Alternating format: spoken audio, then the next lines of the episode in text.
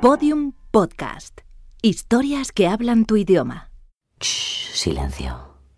Escucha. Negra y criminal.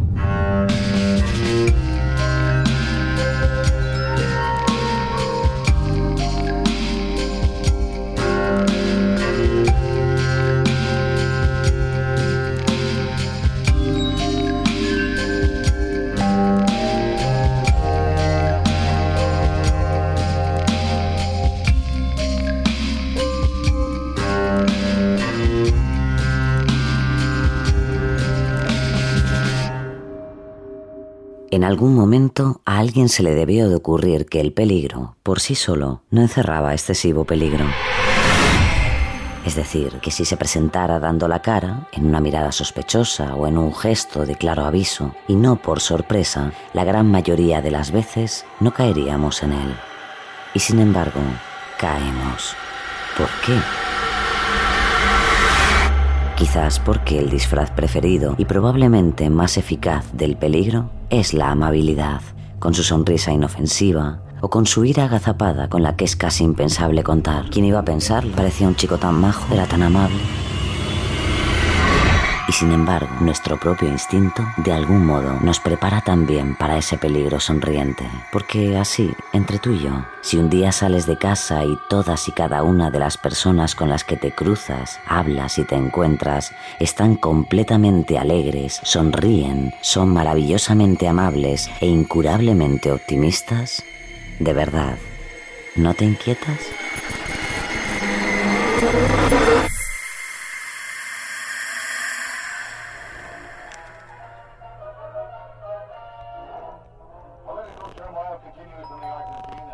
Caso real.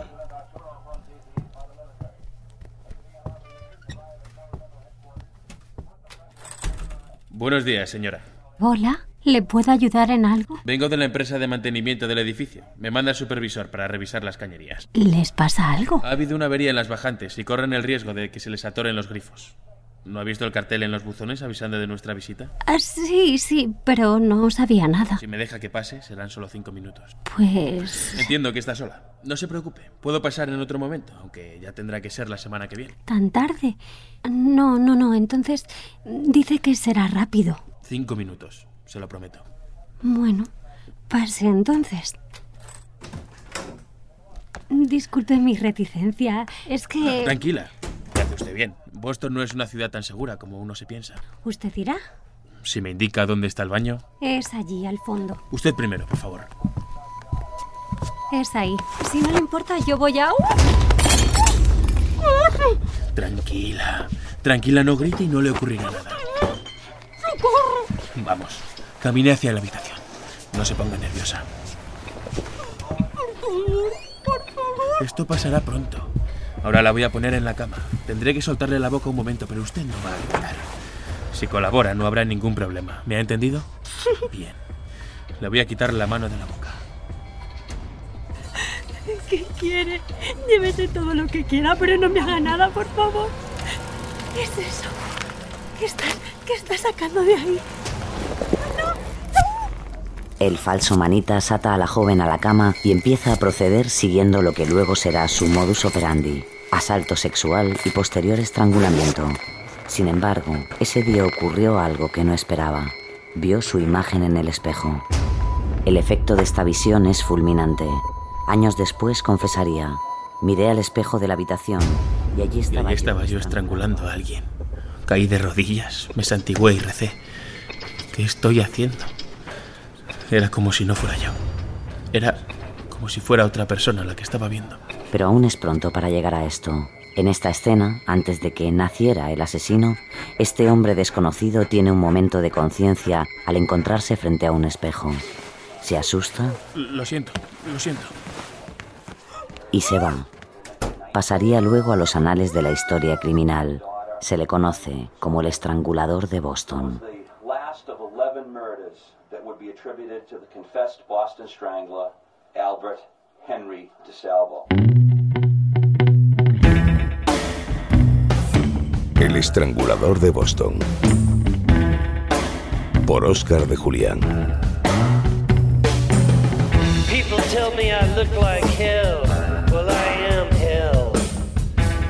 torture chamber orchestra in a delirium hotel. I got an hallucination rattlesnake to twist my skill through. You're my friend, but I'm gonna kill you.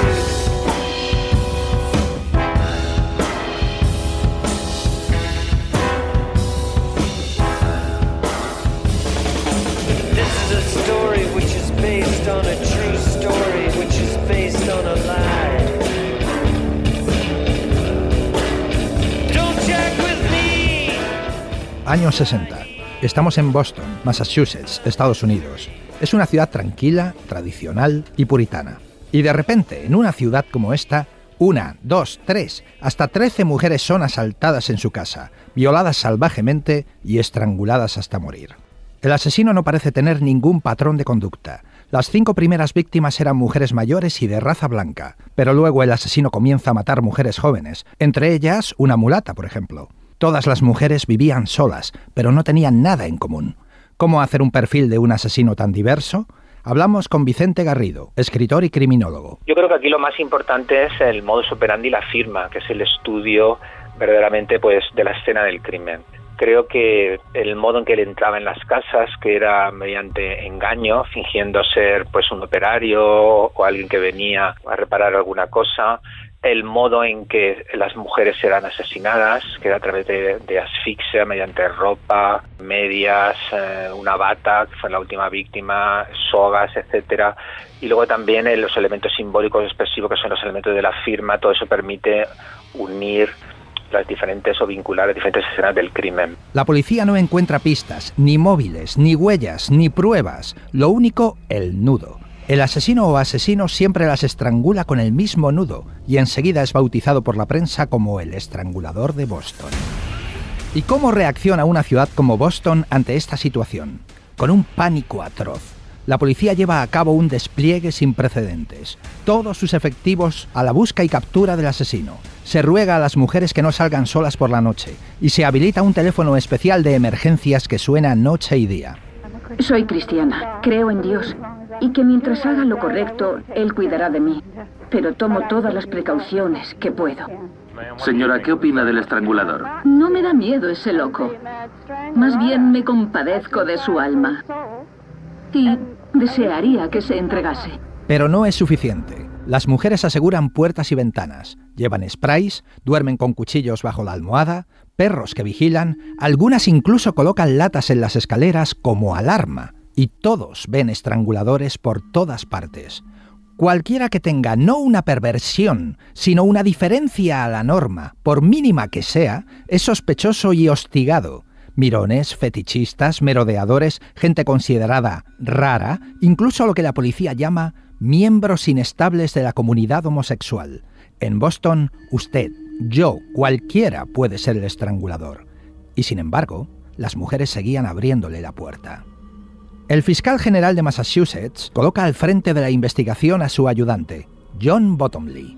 Bottomley redobla los esfuerzos policiales, exprime el archivo de ofensas sexuales y persigue a todos sus implicados, y hasta contrata un vidente, Peter Harcos. El vidente Harcos tiene una visión, un individuo de aspecto corriente, voz amable, nariz aguileña.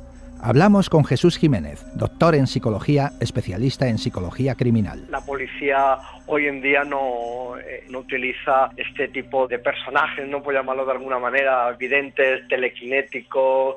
Sí es cierto que cuando la investigación, determinados casos que tienen una gran presión mediática y especialmente cuando la policía se encuentra en un callejón sin salida, bueno, pues la policía, pensando que puedan tener algún tipo de relación o algún tipo de información, los escucha, pero evidentemente no es una operativa policial de investigación habitual, ni muchísimo menos.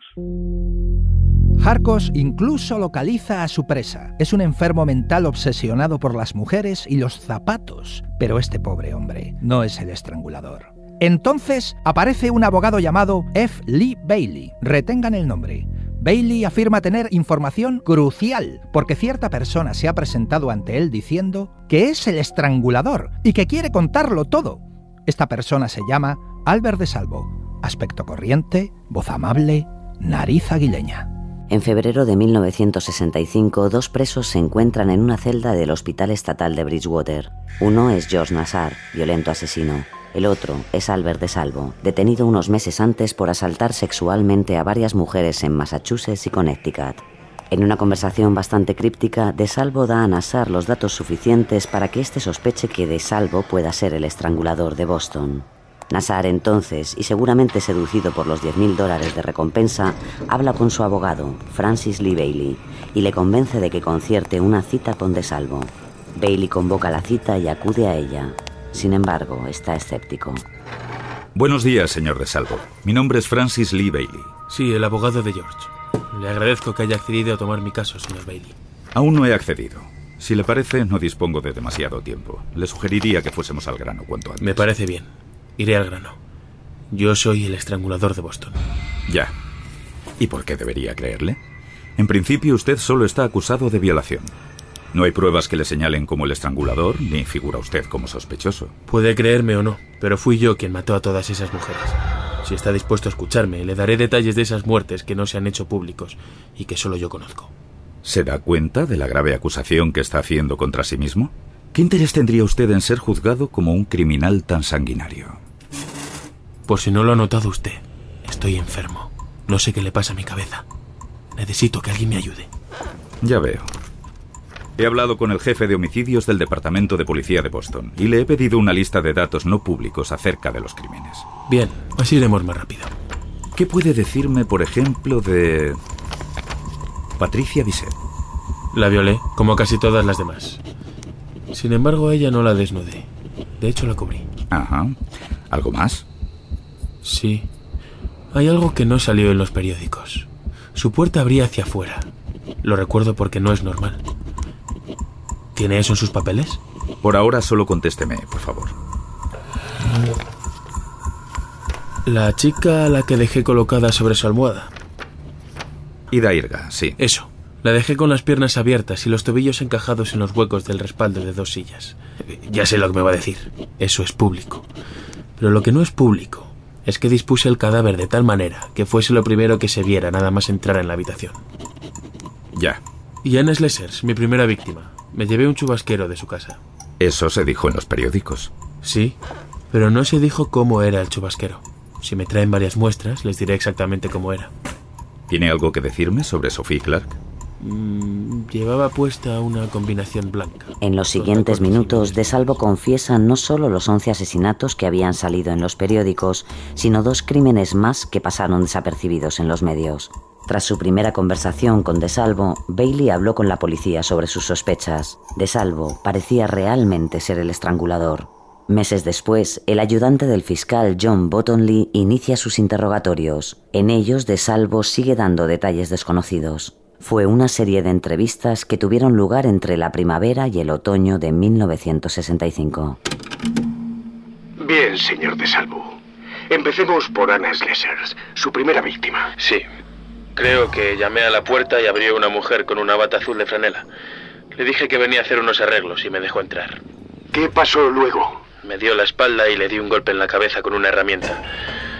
Cogí el cinturón de su bata, lo enrollé en su cuello, le di dos vueltas y apreté hasta que supe que había dejado de respirar. ¿La desnudó? Sí, completamente. ¿Le atraías sexualmente? No, pero cuando me dio la espalda y vi su nuca, me excité mucho. Cuando eso ocurre, todo hierve dentro de mí. Entonces voy a por ella, le rodeo el cuello y la mato. Matar a alguien es una experiencia extraña. No es tan siniestro y espantoso como parece. Ya. Cuando llegamos todo estaba revuelto de modo que parecía un robo. Sin embargo, no había nada forzado y encontramos un reloj de oro y piezas de joyería que usted no sustrajo. ¿Por qué había desordenado todo si no pensaba robar nada? Eso mismo me gustaría saber a mí también. Después de tres meses, las declaraciones finalizaron el 29 de septiembre de 1965. De Salvo proporcionó tantos detalles que la policía estaba casi segura de que era el estrangulador de Boston. Sin embargo, nunca sería juzgado por estos crímenes. Pero ¿quién es Albert de Salvo? ¿De dónde sale este individuo que parece el vecino de al lado, el que te invita a ver el partido en su casa? En principio, un hombre de lo más normal.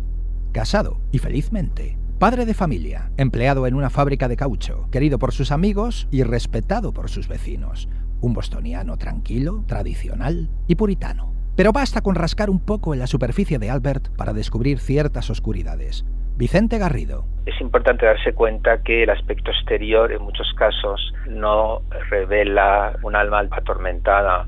En otras ocasiones sí, se produce comportamientos extravagantes, bizarros, una incompetencia muy fuerte para establecer unas relaciones sociales adecuadas. Pero en el caso de un asesino en serie, por lo que sabemos después de 50 años de mucha investigación, es que hay sujetos que pueden canalizar de una manera muy encubierta todo ese mundo atormentado de la infancia, todas esas experiencias tremendas, para liberar la violencia, la rabia y los demonios interiores en actos eh, criminales repetidos. Y yo creo que este es el caso de Albert Di Salvo. Primera oscuridad. Albert era vorazmente sexual y requería continuamente a su mujer para saciar sus notables apetitos. Su mujer muchas veces tenía que rechazarlo violentamente. Segunda oscuridad. Una hija de Albert nació con la cadera deforme y desde los dos años tuvo que usar aparatos ortopédicos. Para que la niña no lo pasara tan mal, Albert ataba lacitos de colores alrededor de estos aparatos. No les parece muy oscuro, ¿verdad? Ya veremos luego. Tercera oscuridad. Cuando Albert revela a la policía que es el estrangulador, lo hace desde la cárcel. Albert había sido detenido y acusado de ser el hombre verde, un individuo siempre vestido de verde de faena que entraba en casas de mujeres solas y abusaba sexualmente de ellas. Eso sí, el hombre verde no había matado ni estrangulado a nadie. Bueno, digamos que hay como dos etapas. Antes de, matar, eh, hay como dos etapas de evolución de la violencia. En la primera etapa, él fingía ser una especie de ojeador para revistas de moda y lo que hacía era acceder con esa excusa a los apartamentos donde estaban mujeres solas y les pedía tomar medidas para que luego posteriormente las agencias pudieran llamarla. De tal manera que, bueno, pues él abusaba de ellas mm, mediante les tomaba medidas, sacaba una cinta y bueno, dada la proximidad del cuerpo de la mujer, pues él cometía esos abusos, son abusos. Posteriormente ya violaba es decir, allá agresiones sexuales con penetración son violaciones. Y luego, posteriormente, pasó a cometer los asesinatos. Y ustedes dirán, pero entonces, ¿cómo la policía no sospechó antes de Albert? Porque Albert estaba clasificado en el fichero policial de allanamiento, no en el de ofensas sexuales. Cuando por fin abrieron su ficha, descubrieron un largo historial delictivo. El hombre verde, los crímenes al medidor, diversos antecedentes de robos y abusos, etcétera, etcétera. La vida de Albert de Salvo había navegado continuamente entre Jekyll y Hyde, entre una incontinencia sexual que rebasa cualquier límite y un profundo sentimiento de responsabilidad moral. Albert parecía desear sinceramente convertirse en un ciudadano respetable. Y entonces, tirando del hilo, la policía descubrió la última oscuridad. Una infancia escalofriante, una tragedia americana. Albert de Salvo nació el 3 de septiembre de 1931 en Boston. Era el tercero de seis hijos del matrimonio formado por Charlotte y Frank. Frank de Salvo, peón y fontanero, alcohólico y hombre violento, se ocupaba poco o nada de la manutención de la familia. Los niños estaban en las listas de beneficencia de la ciudad. Frank, además, obligaba a Albert a presenciar cómo practicaba sexo con otras mujeres e incluso a ver cómo violaba a su madre y a sus hermanas. Con cinco años le enseñó a robar, actividad que Albert aprendió rápido, pasando de pequeños hurtos a robos y de estos al allanamiento de morada. Mamá, ya estoy en casa. ¡Eh, tú! ¡Ven aquí! En la cocina, Albert. ¿Qué pasa? ¿Llevas plomos en los pies? Tendrías que haber venido hace una hora. ¿Dónde has estado? Es que... Me importa una mierda. ¿Qué has sacado? Ponlo en la mesa. ¿Qué coño es eso? ¿Pan? Eh, sí, para las niñas y queso. ¿Queso? Serás inútil. Vendrá bien, Frank. Las niñas no han comido desde Tú el domingo. cállate. Venga, saca el dinero. Eh, es que no he podido. Hab- Había un vigilante y... ¡Te voy a... Frank, Frank, por favor, déjale. Dicho que te calles. ¿Tú crees que no he visto a todas esas zorras ricas saliendo de la tienda? ¿Por qué no las has abierto el bolso? ¿Te piensas que te he enseñado todo lo que sé para que me traigas una mierda de pan y queso? Es que el vigilante... ¿Qué cojones me importa a mí el vigilante? ¿Eres retrasado ahora o qué? A ver, ¿Qué llevas en los bolsillos?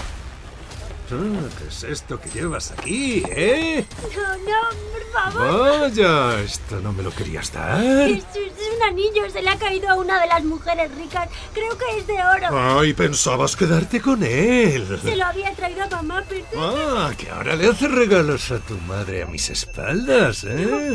No, Frank, no, por favor, verdad. déjale, cógeme. Sí, esa es la mejor puta idea que has tenido en tu vida. Ven aquí. Por favor. No, si lo que voy a hacer es ponerle tu anillo. Por favor, Frank, por favor. Sí, ¿crees que le quedará bonito en este dedo? No, suéltala. En este dedo va a ser que no se ha quedado un poco torcido. Probemos con este otro a ver cómo le queda tu anillo. Y uno a uno, Frank rompe todos los dedos de su mujer ante la mirada de su hijo. También le rompe a golpes los dientes. Albert de Salvo pasó su infancia escapando de la violencia de su casa. Se cuenta que su mayor trauma, hasta el punto de que nunca pudo hablar de él, fue haber sido vendido como esclavo por su padre a un granjero de Maine.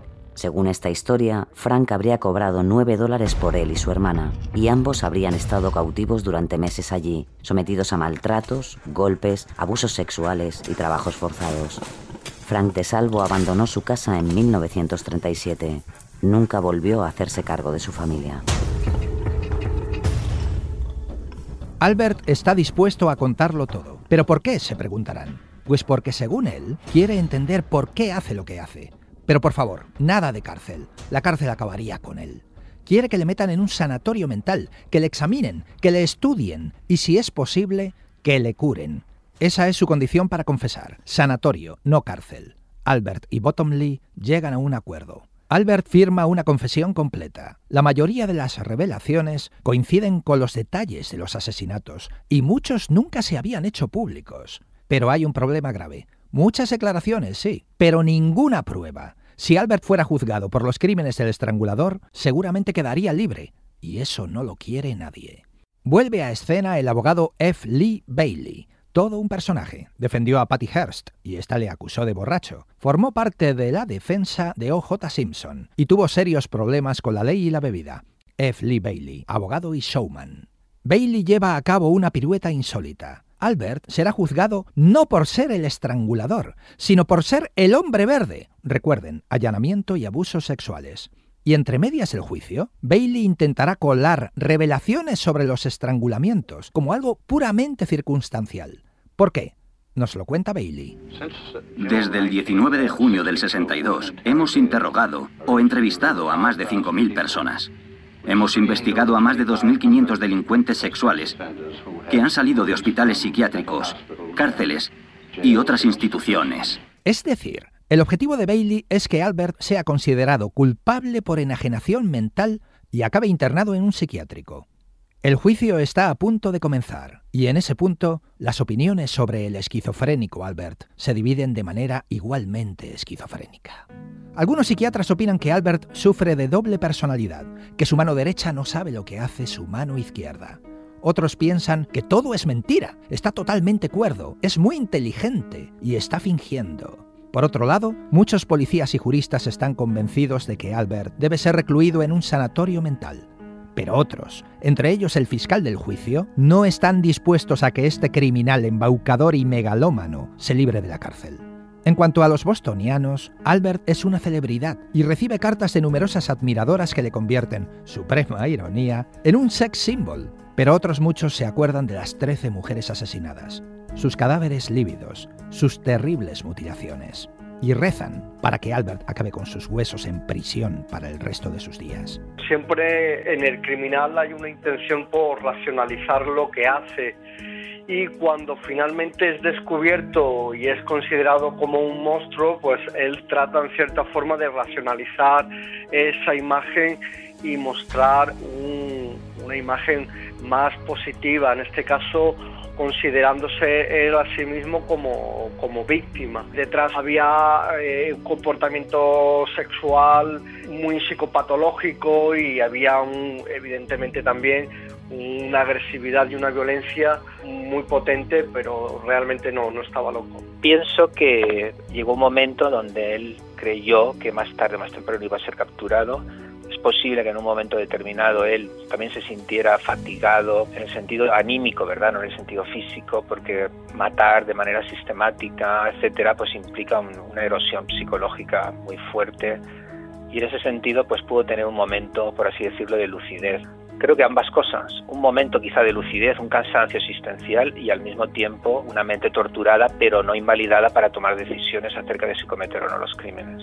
Hay muchos Albert. El Albert víctima de sí mismo, el Albert maquiavélico y seductor, el Albert que quiere librarse de la cárcel fingiéndose loco.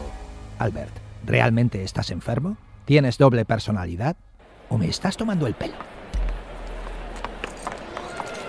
La vista del juicio a De Salvo dio comienzo el 9 de enero de 1967. La gente hacía cola en la calle para intentar ver la cara al presunto asesino. La sala estaba a rebosar. Silencio. Prosigue la sesión. Tiene la palabra el abogado defensor. Señor De Salvo, nos acaba de contar cómo su mujer le rechazaba sexualmente.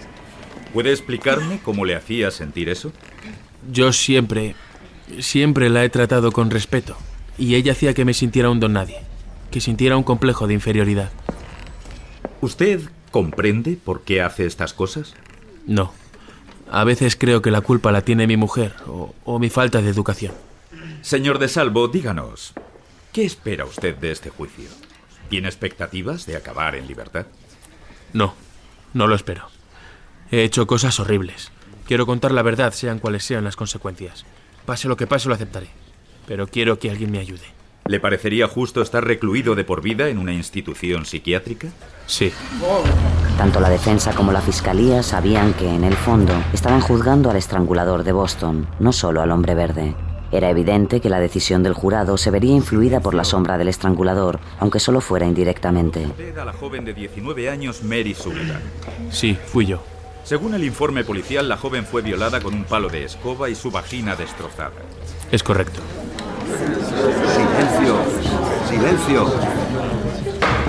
Además, la víctima tenía alrededor del cuello una media y dos bufandas de colores chillones anudadas con un gran lazo bajo la barbilla. Así es. Es. es el lazo de Judy. ¿Disculpe? Judy, mi hija. Tengo dos hijos.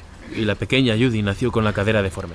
Los médicos le pusieron unos aparatos ortopédicos para corregir la desviación. Protesto, señoría. No hay vinculación con el caso que nos ocupa. ¿Dónde quiere llegar, abogado? Si me permite, señoría, creo que si la fiscalía me deja avanzar, lo verán en breve. Prosiga, señor de Salvo, por favor. Cuando Judy era más pequeña, yo le adornaba las piernas con lazos de colores. El nudo que usaba para atar esos lazos. ¿Sí? Era el mismo que usaba para hacer todas esas cosas horrorosas a esas mujeres. Silencio. Yo no sé por qué hice todo aquello. Lo único que quiero saber es qué le pasa a mi cabeza. Estoy aquí porque necesito su ayuda. No tengo más preguntas, señoría. El 18 de enero de 1967, el jurado dio su veredicto. Albert de Salvo quedó completamente consternado por aquel fallo judicial. Albert es recluido en el Hospital Estatal de Bridgewater. Hospital, eso es lo que él quería, ¿no? Pero no. Bridgewater es más cárcel que hospital. Albert está desesperado. Durante años desea escapar de Bridgewater. Y lo consigue. Unos años después, logra fugarse con otros dos reclusos. En Boston se dispara la alarma social. El estrangulador anda suelto. Y las mismas acciones de pánico y paranoia se extienden como la pólvora. Pero a los tres días, Albert llama a Lee Bailey para entregarse. Por primera vez, el público de la calle oye la voz de Albert de Salvo. Albert, ¿le importaría sentarse? Que se calme todo el mundo. Sí, que se siente todo el mundo. Le dije al dueño de la tienda quién era y que quería hablar con mi abogado, F. Lee Bailey, y que no le haría daño a nadie. Mi único objetivo al marcharme de la institución... Albert, ¿lo cumplió? Sí, no molesté a nadie. Su fuga ha sido un grito de socorro. Solo ha querido llamar la atención sobre su situación, sobre una pena que considera absurda e inútil. La opinión pública se da la vuelta. La mayoría de aquellos que pensaban que Albert era un embaucador empiezan a mirarle con cierta comprensión. Ahora sí, Albert es un enfermo y debería ser recluido y estudiado en un psiquiátrico. Pero el Estado tiene su propia lógica y da su dictamen. Albert de Salvo será trasladado a la prisión de máxima seguridad de Walpole, Massachusetts, de donde nunca podrá escapar. muchos piensan que es un error mayúsculo. Albert consumirá sus días en Walpole como un preso común. En los años siguientes surgieron muchas dudas. Algunos decían que no había sido Albert. Vicente Garrido nos cuenta este proceso. Jamás fue juzgado ni por consiguiente hubo un procesamiento donde se pudieran presentar las pruebas de todo tipo que sin duda pues hubieran salido en este caso. Claro, esto generó desde el principio muchas dudas acerca de si Albert de Salvo era realmente el estrangulador de Boston, puesto que realmente nunca hubo una vista pública sobre esto, solo lo que él dijo. Tuvieron que pasar muchos años donde efectivamente había muchas teorías sobre si él era o no el asesino, hasta que finalmente hace unos pocos años la policía obtuvo un, eh, eh, diferentes muestras de ADN del cuerpo de la, de la última chica asesinada, Mary Sullivan, y finalmente parece ser que con una argucia eh, consiguieron el ADN de la víctima a través de una botella de agua que parece ser que había, abandonado pues un sobrino de Mary Sullivan. Y efectivamente se produjo un match. El ADN de Albert Di Salvo estaba en el cuerpo de Mary Sullivan. Hubo ruedas de prensa, fue una noticia internacional y el veredicto de la fiscalía fue que ese match de un 99,9% cerraba el caso. Albert Di Salvo realmente era el estrangulador de Boston. Ahora estamos totalmente seguros de que Albert era el estrangulador. Aunque eso sí, algunos han sugerido que posiblemente una ciudad como el Boston de los 60, tranquila, tradicional, puritana y llena de miedos y secretos, era un campo abonado para la aparición de la monstruosidad. Y al final, no se trata solo de que haya un estrangulador de Boston, sino que el propio Boston, en ocasiones, es estrangulador. En noviembre de 1973, Albert de Salvo fue encontrado muerto en su celda de Walpole con seis puñaladas en el cuerpo. Nadie en la prisión quiso revelar la identidad del asesino y este aún no ha sido descubierto. Hasta los años 60, los Estados Unidos solo habían conocido dos o tres asesinos en serie del calibre de De Salvo. En los 60, el número se elevó a 6 asesinos, en los 70 a 17, en los primeros 80 a 25. A partir de entonces, la cifra se ha disparado.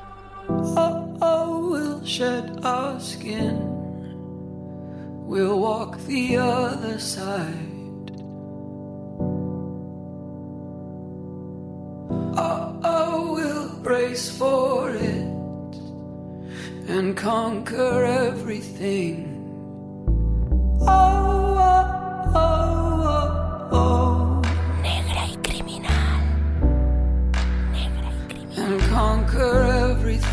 ¿Hablas miedo? En este caso han participado. Guión de dramas Mona León Siminiani y Sergi Moral. Y las voces de Íñigo Álvarez de Lara, Carlos Piñeiro, Antonio Muñoz, José Ángel Fuentes, Alma Naranjo, Elisa Chía, Primitivo Rojas y Julio López, con la colaboración en el programa de Juan Ochoa. Producción Fermín Agustí. Realización Roberto García y Mona León Siminiani. Dirección Mona León Siminiani.